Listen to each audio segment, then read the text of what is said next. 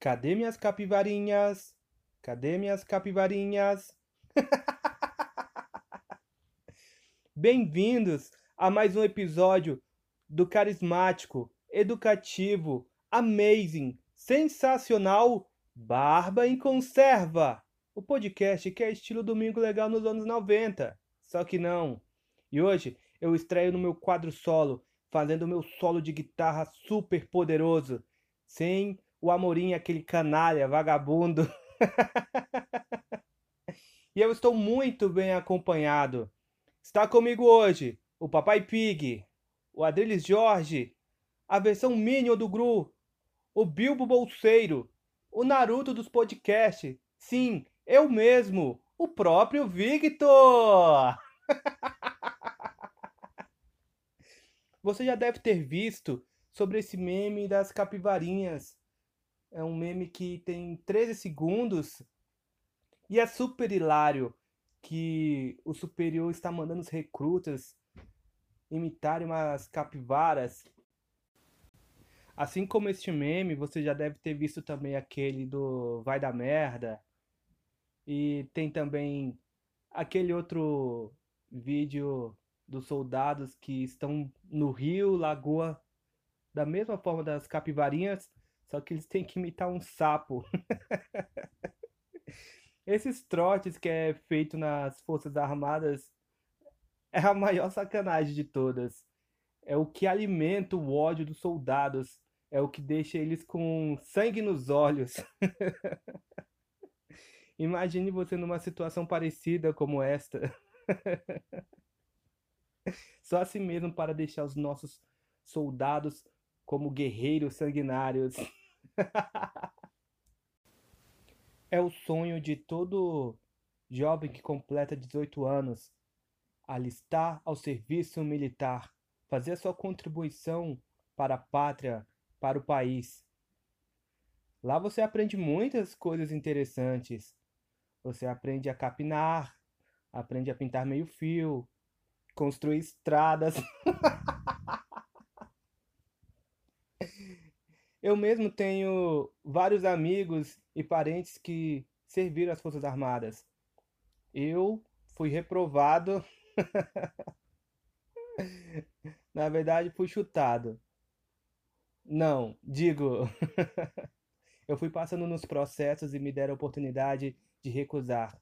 Eu achei que, na minha época, tinha muita gente interessada e que queria servir a pátria mesmo eu estagiava em banco, então a minha área sempre foi os números, eu estava mais focado em números. As Forças Armadas são responsáveis pela formação dos nossos homens, os bravos guerreiros. Até mesmo antigamente, meu pai, meus tios, por exemplo. Mentira. Se dependesse disso, meu pai era para ser o Steve Rogers. Mas só pisou na bola, ralou feito um, um, condenado no BGP. Já o meu outro tio, o Rena, fez uma tatuagem de cavalo marinho. Ele fica puto quando eu chamo essa tatuagem dele de cavalo marinho. Porque, na verdade, Segundo ele, segundo a ideia do desenhista que fez aquela bela tatuagem, era uma mulher com um dragão. Não me pergunte como é que parece um cavalo marinho. Eu só sei que vejo claramente um cavalo marinho na tatuagem do cara. Brincadeiras à parte, eu tenho muito respeito pelas nossas forças armadas, pelos nossos militares. Eu acredito que a segurança da nação vem deles e a garantia da democracia também vem deles. Eu tenho receio é com esses generais melancias, esses generais que ficam atrás da mesa com. Vocês sabem o restante, né? Generais covardes, generais que têm amor à bandeira vermelha, generais que não se importam com a nossa nação e que a vendem para qualquer um sem se importar com a soberania. Generais que acham normal e de que devemos ter boas relações comerciais com países comunistas que só querem nos ferrar. Generais que estão lá abraçando o presidente, mas pelas costas estão tramando para derrubá-lo. Meu problema é com esses generais que não olham para um povo, só estão preocupados com os seus pijamas. E falando sério, mesmo por esse meme engraçado que eu comecei o podcast, a gente tira um aprendizado interessante. Na verdade, como diz um versículo bíblico, a gente tem que examinar todas as coisas e reter aquilo que é bom. Então, independente das circunstâncias e as situações, existe um aprendizado por trás. E desse vídeo, o que eu fiquei a, a refletir era como as pessoas agem passivamente diante, diante de ordens, diante de autoridades. Como que às vezes a gente faz um, um papel tolo. Desde que começou toda essa loucura do coronavírus, a gente passou na verdade, passaram a, no, a nos dizer que existe um novo normal. E eu te pergunto, diante disso tudo, a quem você costuma recorrer para se informar? Qual veículo você deixa ser responsável para te informar sobre as coisas, para te fazer ter uma opinião acerca de tudo que tem acontecido. Veja bem, se você se baseia na mídia, na grande mídia, nos jornais, você vai cair em conversas de que haveria 2 milhões de mortos. Você vai cair em conversas de charlatões que falaram que as pessoas teriam que ser recolhidas nas praças, nas ruas, devido à quantidade de mortos que existiria no país. Você vai cair na história de charlatões que falavam para você só procurar os hospitais quando estivesse se sentindo muito mal. O afegão médio, aquele cidadão comum que se recusa a tomar um lado político, que se recusa a escolher um caminho. Ele tenta se informar do veículo mais acessível, mais prático para ele, no caso as televisões. Ele senta-se no horário de, do jornal e começa a ouvir as notícias. Diante daquilo que eles estão transmitindo, esse cidadão sequer questiona se aquilo pode ser verdade, se a informação completa é daquela forma. Antigamente, a mídia ela tinha um papel informativo, um papel que ela filtrava as notícias e te informava sobre aquelas notícias. Existia também quadros opinativos, mas o que observamos ultimamente é que a mídia ela tem um viés, ela tem um lado a mídia tem tomado partido, se sentindo ameaçada pelas redes sociais. As pessoas costumavam, ao assistir a TV, conversar sobre aqueles assuntos da TV. Hoje em dia, não. As pessoas vão às redes sociais para ver aquilo que elas querem se informar e para elas mesmas terem as suas próprias opiniões. E aí vem a censura. E aí vem o que a mídia quer taxar como fake news, por exemplo, as eleições americanas. a mídia ela fala que não houve fraude. Mas enquanto isso, lá nos Estados Unidos está vários processos constitucionais abertos, há vários vídeos e outras provas de que houve um tipo de fraude e eles estão analisando. Por isso, ainda não foi decidido o vencedor das eleições americanas, entenda. Mesmo que a mídia já tenha apontado, e mesmo que eles fizeram campanha ferrenha para determinado candidato. E a piada sem graça, enquanto eles te informam sobre a quantidade de mortos pelo corona, eles te informam o número de infectados diário, eles deixam passar outras coisas que te faria refletir e se posicionar melhor diante dessa pandemia.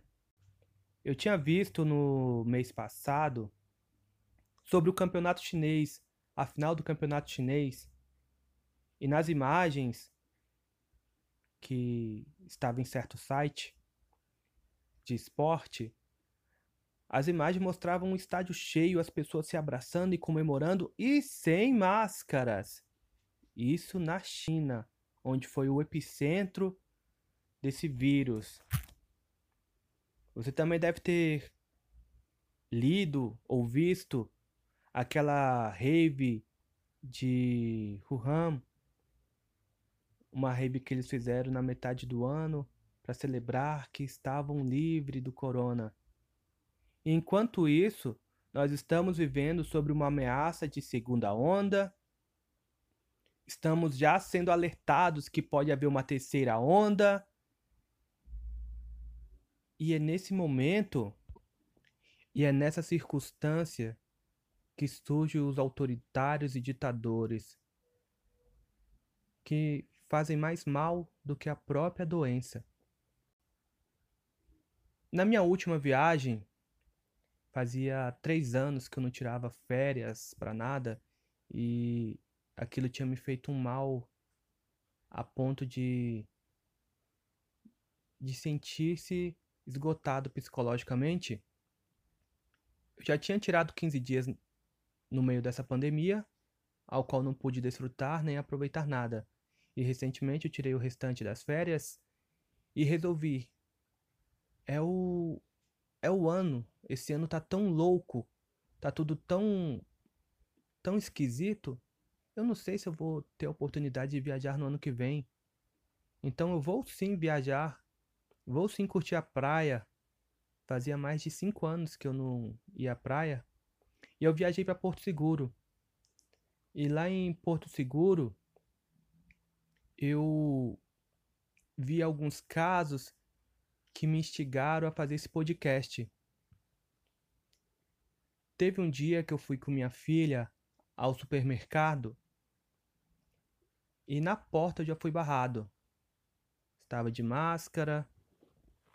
Um decreto municipal dizia que os pais não poderiam levar as suas crianças aos supermercados. E aquilo me deixou indignado. Eu pensei, e quanto a uma mãe solteira que a família mora longe e ela precisa de comprar os seus alimentos? Como ela fará? Ela vai deixar com algum vizinho correndo risco? Ou ela vai mandar alguém para ir lá comprar? Ou vai deixar a criança sozinha em casa? Eu achei um absurdo esse decreto. E também eu fiquei sabendo, quando fui fazer a, o passeio turístico, na tal Ilha do Sol. O guia contou a história de que aquela ilha havia sido vendida para uma família árabe e que aquela família árabe foi responsável por impulsionar o comércio que estava morto naquela região deles.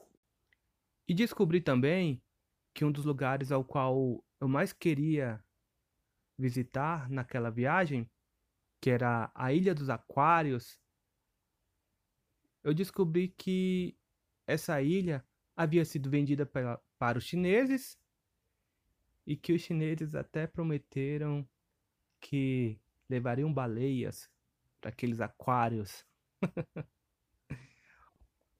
o que a gente pode tirar dessas histórias é que muitos dos quais nós elegemos e colocamos para nos representar e assim comporem o Estado, eles querem o caos, eles querem o pior para poder vender o nosso país, as nossas terras, as nossas riquezas a troco de banana, em que somente eles se beneficiam e o, o brasileiro de bem fica na pior.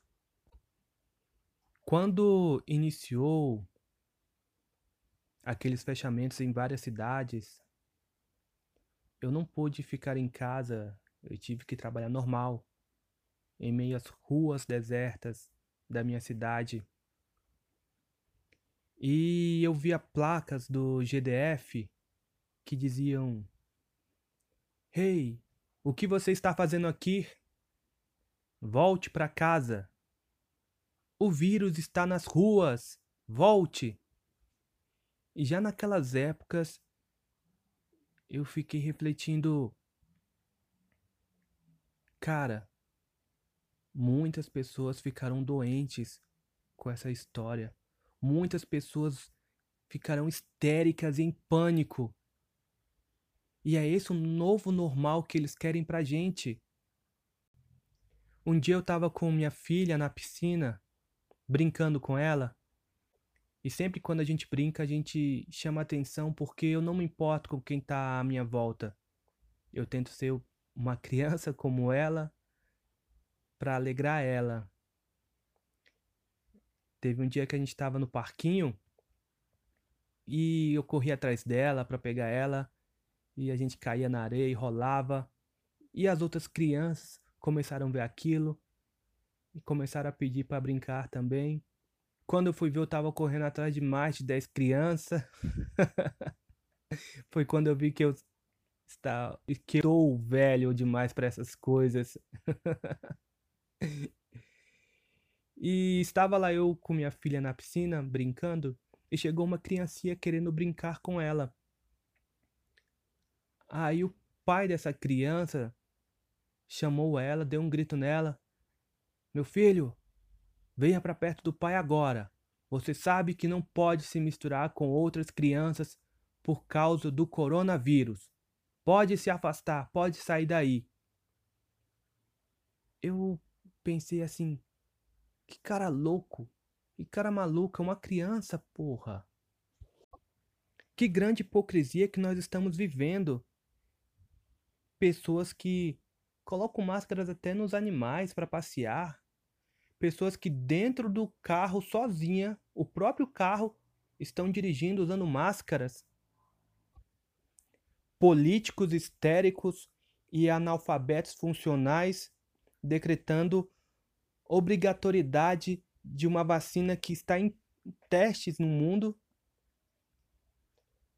A fase 3 da vacina chinesa ainda nem foi concluída aqui no Brasil. E muitas pessoas estão caindo na história de que temos a obrigatoriedade de nos vacinar. É uma coisa muito louca. Que tem arrogância e ganância por poder, que almeja a ser um presidente um presidente isentão da calça apertada. Esse governador, inclusive, tem um escritório na China e quer abrir um escritório em, em, nos Estados Unidos com a confirmação do Joe Biden elei, eleito para presidente. Isso a mídia não mostra, né? Isso a mídia não critica. É claro, ele molha a mão da mídia, ele não está criticando jornal A e B, ele não está defendendo a população, ele não está pensando nos pobres, naquele flanelinha que não pode trabalhar porque tem um lockdown na cidade. E infelizmente, os paulistas teve uma oportunidade recente de mudar isso um pouco, mas elegeu o companheiro desse governador novamente, um prefeito que fez centenas de covas torcendo para o pior acontecer. E o que falar da inteligência desse vírus que esperou o carnaval para poder chegar com tudo? Um vírus que esperou, deu uma tranquilizada em meio às eleições municipais, permitiu que elas acontecessem. Um vírus que um vírus que te proíbe de sair depois das 22 horas, não pode estar nas ruas. Um vírus altamente inteligente que produz aumento de preço das coisas, que produz o aumento da pobreza. Mas tudo isso em nome da ciência, gente. Tudo pela ciência. Pela ciência, tem sido permitido abusos, pessoas serem presas por fazerem caminhadas, por estarem na pra... nas praias. Pela ciência tem sido permitido um lockdown. Em nome da ciência, nunca esteve tão claro a atual judicialização do nosso país, em que nossos ministros rasgam a Constituição para favorecer as suas vaidades e para favorecer aos ditadores. Sem contar que o vírus pode sofrer mutações. É uma vacina tão poderosa que não basta só uma pessoa se vacinar e a outra pessoa ao lado dela não se vacinar, porque ela vai correr o risco de se contaminar uma vacina tão eficaz que não pode ser aplicada em pessoas que têm alergias. Como você pode obrigar alguém a se vacinar? Pessoas querendo obrigar o Estado a se endividar ainda mais para comprar milhares e milhares de vacinas sem nem ter certeza do impacto que só conseguiremos observar nessas primeiras vacinações que estão começando a acontecer. Tem um projeto de ditador a serviço do Partido Comunista, um governador de calça apertada. Eu defendo não a, a obrigatoriedade sobre a vacina, eu quero que cada um tenha consciência. Todos nós somos adultos e temos o, a nossa liberdade individual, que ela vale mais do que tudo. O socialista, o liberal, que diz que sua liberdade não vale nada, que a liberdade coletiva é mais importante, a liberdade coletiva é a soma das liberdades individuais. E quando o Estado usa a lei para oprimir, para fazer injustiça, toda a liberdade se vai. E as pessoas precisam enxergar quem quer dominá-las. Quem quer te fazer refém dessa situação? Eu vi no Japão que por conta desse novo normal, o número de suicídios tinha sido maior que o número de mortos pelo Covid naquele país. E o número de doenças psicológicas, você acha que não tem crescido? E as outras doenças? A dengue, H1N1, todas tiveram que tirar férias por conta da predominância do coronavírus, por conta desse novo normal, as pessoas estão se socializando menos? E o problema da socialização reflete no aumento da violência, no aumento do autoritarismo, no aumento da falta de empatia com o próximo. E tudo isso que a gente pode observar é uma espécie de engenharia comportamental. Quando eu li sobre a engenharia comportamental em um artigo do professor Olavo de Carvalho, ele falava que houve aplicação desse tipo de engenharia a nível mundial em relação ao tabaco, ao fumo.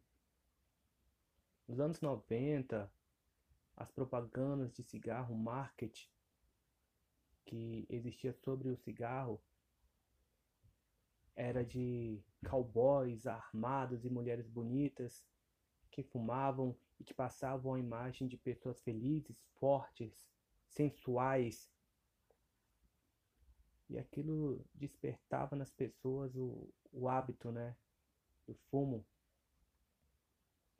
Mas então, de uma hora para outra, descobriram que o cigarro faz mal e de que as propagandas tinham que acabar, as pessoas tinham que consumir menos tabaco, o cigarro causaria câncer, os impostos foram aumentados. E nas carteiras de cigarros teria que vir fotos assustadoras. Para que mesmo aquele usuário, a pessoa que é viciada na nicotina, ele olhe para aquela imagem feia. E os fumantes da época, se tivessem percebido o nível que cresceria a falta de liberdade que eles perderam, eu acredito que nenhum fumante tinha aceitado tudo isso que foi sendo imposto para eles. Uma imposição parecida quando a gente vai falar das máscaras. Ah, sim, eu queria falar das máscaras.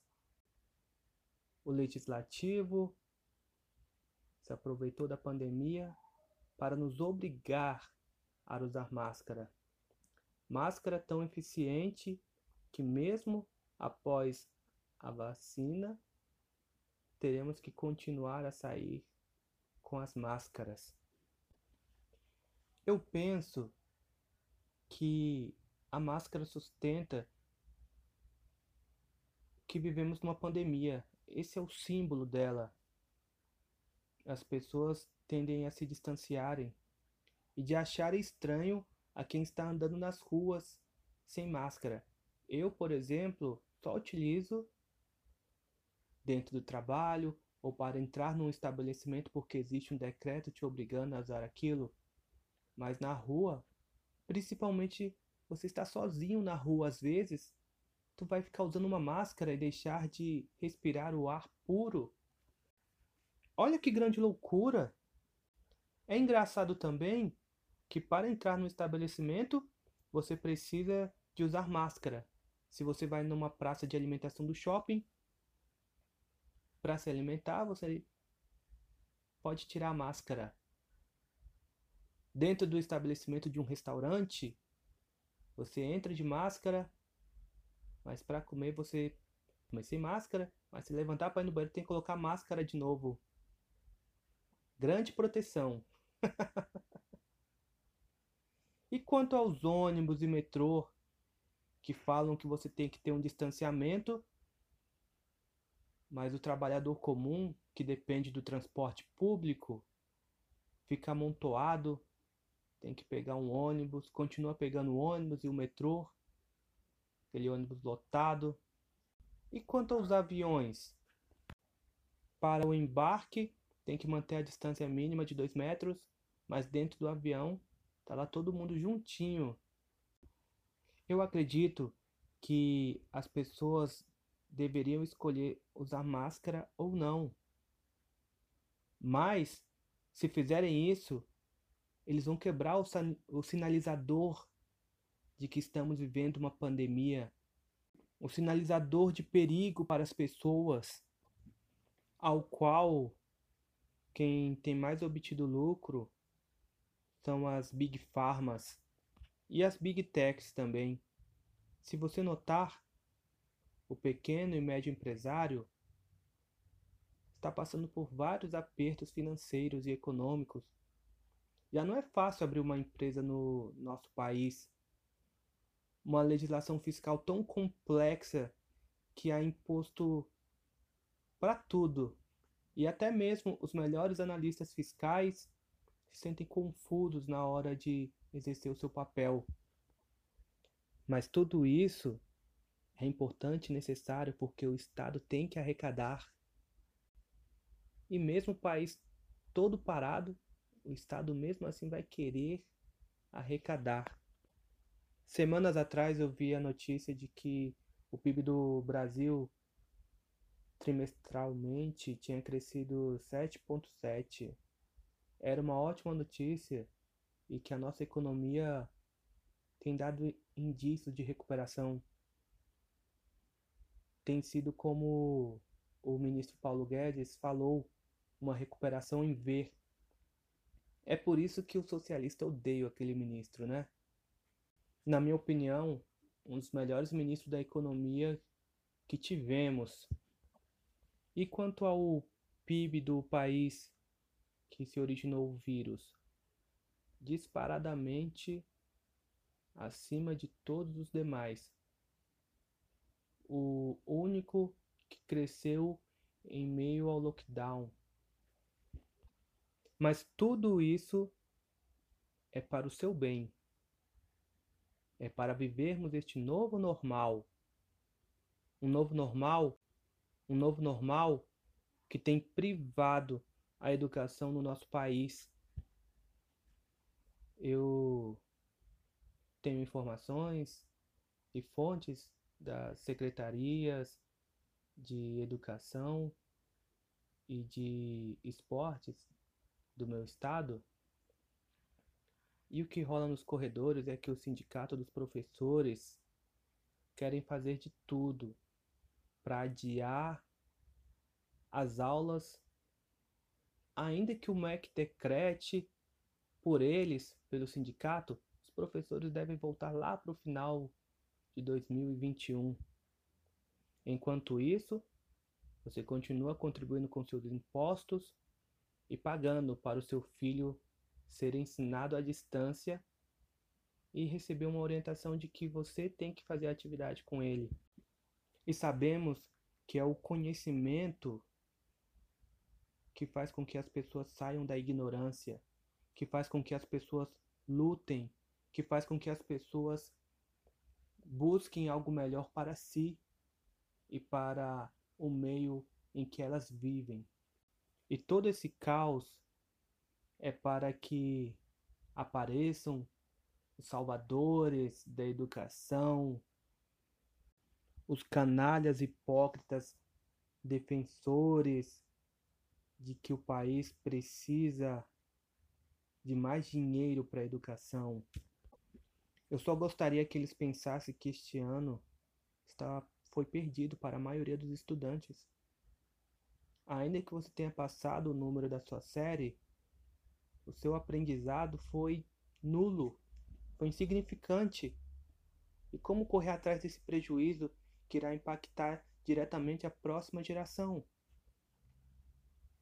Por conta desse novo normal, a vida ela perde o sentido eu li sobre Viktor Franklin, que possui um livro muito interessante que é Em Busca do Sentido da Vida, ao qual ele esteve naqueles campos de concentração do nazismo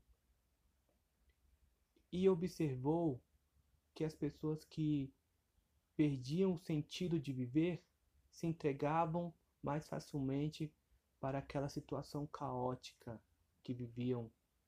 Aqueles que tentavam pensar em suas vidas fora daqueles campos de concentração, que tentavam achar um sentido para ela estar passando por aquele momento. Aquelas pessoas que conseguiam encontrar esse sentido, ainda que perdessem a vida por conta do regime nazista, elas pereciam, mas as suas almas estavam livres. Eu gostaria que você não se entregasse ao novo normal. Um novo normal que a televisão te mostra que um apresentador, para fazer um assistencialismo barato, tem que abraçar abraçar ao necessitado com umas parafernálias de plástico, programas que as pessoas têm que estarem à distância, um futebol sem torcida. Não é essa a normalidade que eu quero que você acredite. Quero que você busque em Deus, busque em si um sentido para viver melhor, mesmo diante desse iminente perigo que pode acometer a mim, pode acometer a você, pode acometer a algum familiar seu, pode inclusive levar as nossas vidas. Mas veja, nós só temos o hoje. O amanhã só pertence a Deus. Não permita que governantes, artistas digam a você o que é melhor, o que é bom para você viver. Não permita que aqueles que até te ameaça de que você não deve celebrar o Natal. Antigamente, eu achava o Natal a festa mais comercial e pagã que existia. Mas com esse novo normal, e quando eu olho para todos os natais que eu comemorei, eu vejo quanto a família é importante, quanto está perto da sua mãe, do seu pai, da sua avó, do seu avô, o quanto o momento de união cria lembranças que nos faz ser melhores. E quantos parentes que celebramos o Natal juntos, reunidos, se foram e a gente não teve a oportunidade de celebrar com eles novamente. E eu espero que vocês possam refletir e aproveitar cada instante, cada dia, celebrar cada oportunidade que tiver com a sua família. Celebrem o melhor Natal de todos. Celebrem o nascimento de Cristo, o Salvador do mundo que é esta a verdadeira razão para se reunir e comemorar o Natal. Um forte abraço a todos que me ouviram e até a próxima. Valeu!